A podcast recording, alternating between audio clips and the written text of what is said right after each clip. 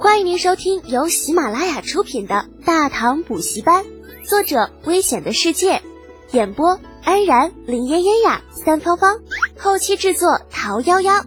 感谢订阅。第六百八十集，处置。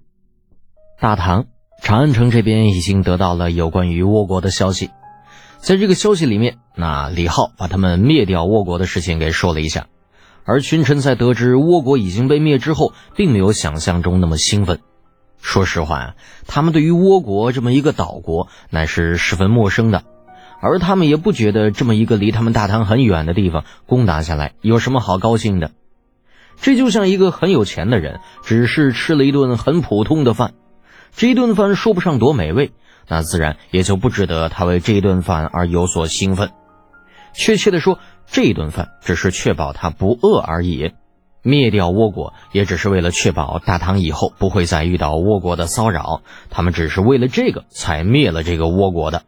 朝堂上的官员反应很平淡，那跟其他的灭国之战的情况大不相同。看到这种情况之后，李世民眼眸微微一动。也许在很多人看来，灭掉倭国这件事儿不值一提，甚至对大唐来讲没有任何好处。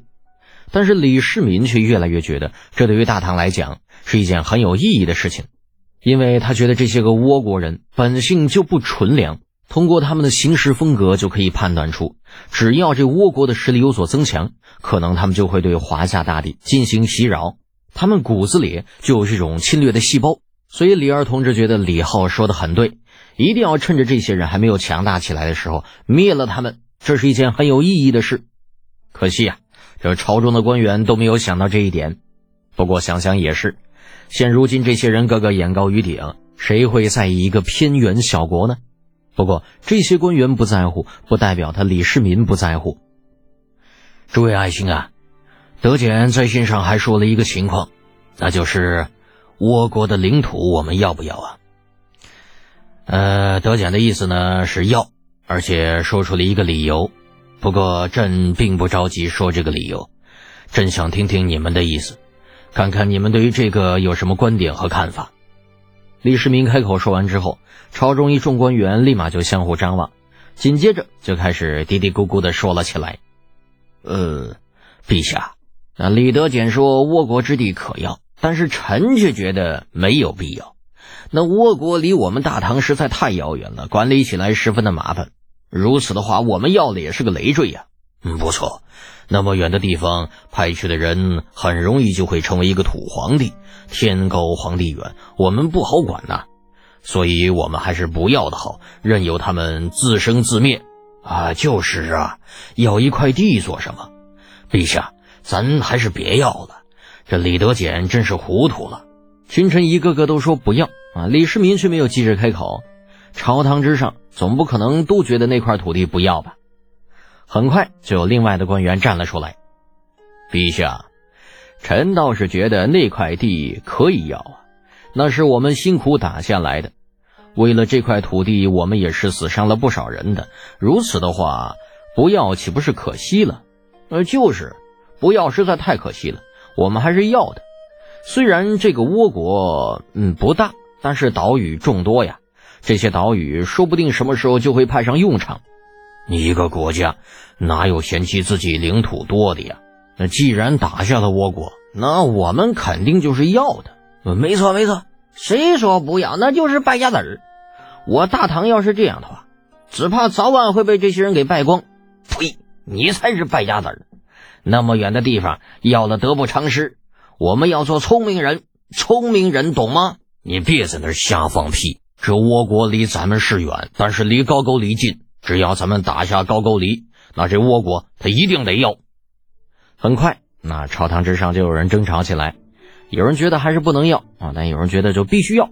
李世民在他们这样嘀嘀咕咕的说了许久之后，才终于挥了挥手，安静。整个大殿顿时安静下来，所有人都望向了李世民。有人支持，有人反对。现在朕就让你们听听李德俭说的。他说那块土地可以要，啊，呃，因为那是我们用大唐男儿的命换来的。如果不要，这些大唐男儿岂不是白死了？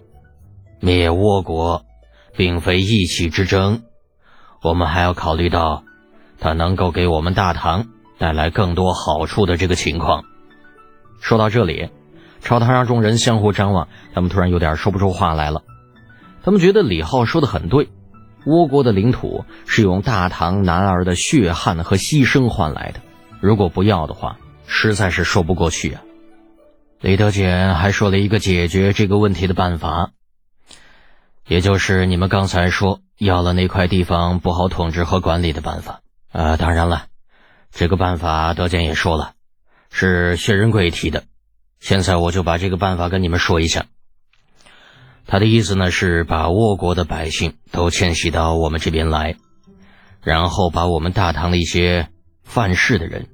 亦或者其他一些特殊的人送到倭国去，让他们在那里进行开垦，这样他们积少成多，百年之后可能会形成一个规模。李世民把薛仁贵的办法说了一下，他这样说完之后，朝中不少人都苦笑了一下。你这个办法好是好，就是费时间的。不过想到百年之后，倭国之地全是大唐之人，那么这个地方自然而然也就成为了他们的地盘。而且这个时候再管理的话，就容易的多了。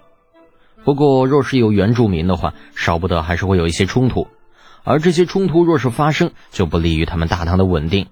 而那些个倭国的百姓散落在大唐各处，想要同化他们，应该不是一件什么困难的事情。